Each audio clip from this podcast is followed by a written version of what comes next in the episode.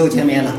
上一次我们交流了城市安全防范包含哪些内容，那么我们第二期呢，主要是给大家说一说，你遇到危险的时候，跟对方被迫有肢体冲突的时候，你如何挣脱，然后迅速的撤离啊，而不是说跟对方拉开架势打斗。那么你在挣脱的过程中啊，是有一些技巧的，哪些技巧呢？就是你要跟对方的薄弱的部位有接触，不要去打对方肌肉多的地方，或者说即使打了之后无效。那么人体有哪些薄弱的部位呢？我先问一下我们的助教，人体薄弱的部位有哪些？嗯，如果是男性的话，我觉得有裆部嗯，和喉部这些部位。对，这裆部和喉啊喉咙，这是很薄弱的地方。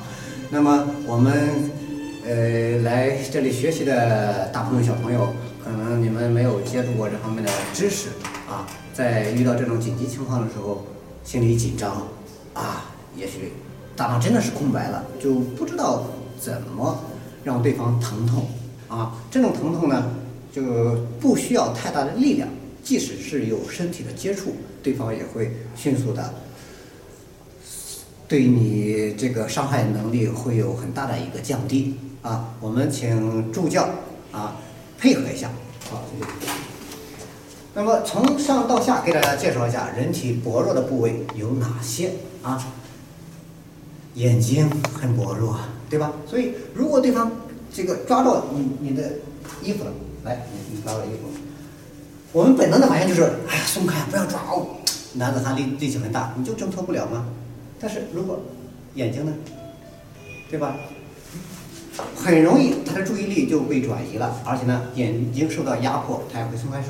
还有什么？鼻子，鼻子这个地方它是软骨，啊，如果受到重击，这个地方轻的会流鼻血，重的呢，鼻梁骨就骨折了，所以鼻子也是薄弱的地方。还有哪儿？人中，啊，那么这个人中我们在。跟对方有冲突的时候，这个冲突的时候，不是说掐人中啊，不是再去救他，而是什么呢？助教跟我一起做，我们用食指来压住人中这个部位，然后呢，斜四十五度，然后呢朝后方用力，我们会感到鼻子有酸痛的感觉，斜着往上稍微一用力，那么对方会因为疼痛而对你的伤害能力就没有了。啊，这是人中，还有薄弱的部位啊，我们打拳击，打打打打，当一个摆拳，哦，就倒了，倒到哪部位了呢？腮部，对吧？也就是说，张开嘴，好，耳垂下边合上嘴，就是咬合这个部位，如果受到重击啊，很容易就 K.O. 休克啊。我们可以自己体会一下，用自己的拇指放在咀嚼肌后边，张开嘴。哎耳垂下边是不是有个窝？用力往里掐。好了，嘴巴合上，继续掐，是不是很疼的？张嘴。对，嗯，这个部位是很疼的。所以，如果你抓住我的手臂，两手抓着，啊，这个时候我我我挣脱不了，那么我可以什么砍击人中这个部位，或者说什么拳用拳打击这个部位，啊，这就是人啊。人体薄弱的部位啊，再往下就是什么颈动脉，颈动脉是给大脑供血的一个最初的粗壮的一个动脉了啊。如果受到重击，这个地方它也会产生一种反应啊。还有就是喉咙啊，喉咙这个地方，比如说对方抓着我的衣服啊，稍微一往前一伸，用我们的食食指啊、啊手指，这样的话，呃力同样的力量。接触面积比较小，所以它的压强很大，所以我们自己体会一下。我根本就没有用力的，只是稍微接触一下，啊，我想我们的助教也不是说做的假动作，配合的啊，所以稍微一压迫，马上就会有本能的这种咳嗽的感觉，啊，然后我们再看，再往下，再往下就是锁骨啊，锁骨在解剖学上来讲，它是一个横的一个骨头，那么它在，呃，这就是个长骨，在横截面这个部位。是它最薄弱的。如果我用力砍击，会有疼痛感。嗯，对。我力量还不大啊。我想，如果像我稍微练过的，这么一敲，锁骨是受不了的。我想我们的教练、助理教练也是受不了这么一个力度的。所以我们在打击的时候，不要这么去打，这么去打只是得分的，对吧？对对方没有任何伤害。如果这么一下，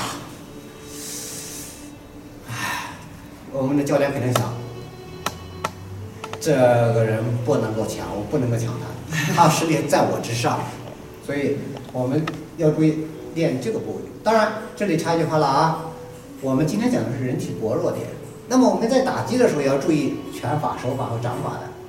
如果我是用掌心去拍，没用的，为什么？压强小啊，所以我们的整个身体还有一些人体作为人体武器的地方，比如说同样是拳头，拳、锥形拳和小拳，它不同的拳对对方形成的压力是不一样的。那么这个内容呢，我们在第三期或者第四期、第五期再讲了。今天我们主要讲。人体有哪些薄弱的部位啊？再往下，手臂抬起，哪儿？肋骨，肋骨啊，肋骨这个地方也没有说谁能把肋骨给练得非常的强壮啊。那么，如果我们用锥形拳去去去去打击肋骨这个地方，也是受不了的。那么，如果肋骨骨折啊，请坐，肋骨骨折会导致什么后果呢？骨折不可怕。可怕的是什么？这个骨头断了以后，那个骨骨头的断截面对你的内脏形成二次伤害，啊，这也是骨伤科接受来的病号最最严重的一种情况，就是什么呢？它的骨头断裂以后导致脏器的破裂啊，失血过多，比如说刺破了肝脏、心脏。肺脏、肾脏那就坏了，骨折这是小伤，内脏破裂这是大伤。所以说，我们如果受到对方的伤害的时候，啊，肋骨这个地方也是我们可以利用的地方。好，请起立，手臂打开。那么肋骨再往下还有哪些薄弱的部位呢？就是裆部。啊，这个没得说了，谁裆部如果受到重击，马上也是这个进攻能力啊、反抗能力啊，也都会从很高的部位啪降到底了，就没有了这种伤害人的这种能力了。好，再往下还有哪儿？最复杂的一个关节，膝关节。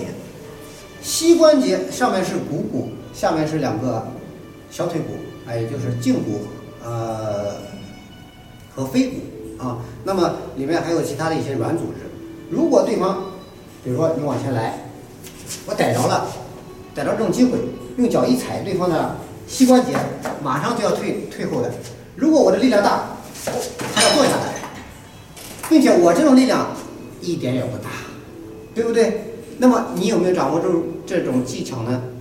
很简单，就抬腿踩，对方就坐。好，我们请助教坐下。那么今天 给大家交流的是人体的弱点啊，通过这些人体的弱点，也是给大家抛个砖引个玉啊，让大家了解我们个人安全防范啊，不仅仅是砰砰砰用腿踢啊这几项，我们还有很多的一些内容。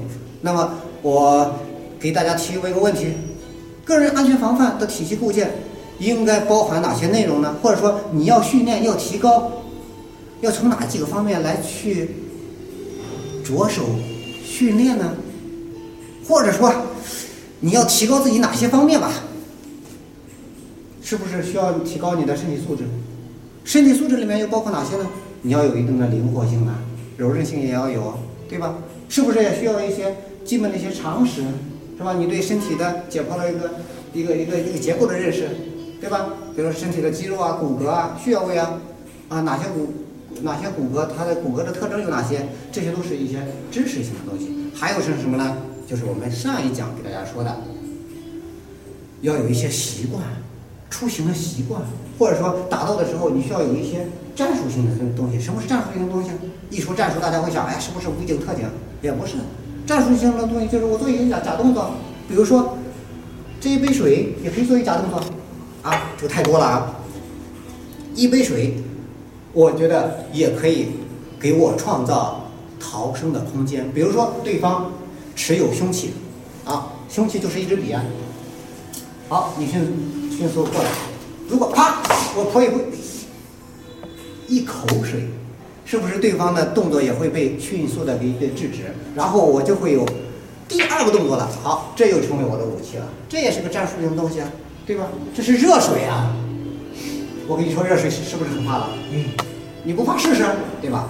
所以这是战术性的东西，请坐。那么，呃，最后还有一个什么呢？就是运气啊，城市个人安全防范里面的一些这个内容，包括一个运气。当然，这个运气，我觉得我们不能够去依赖这个运气啊。如果你把之前的那些内容都掌握了啊，运气自然会。到你的身边。好，我们今天的内容就讲到这里，希望大家能够喜欢。那么。